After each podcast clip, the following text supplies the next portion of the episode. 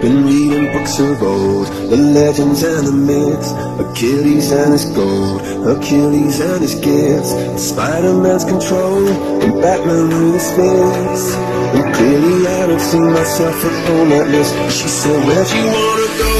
How much you wanna risk? I'm not looking for somebody with some superhuman gifts, some superhero, some fairy tale bliss, just something I can turn to, somebody I can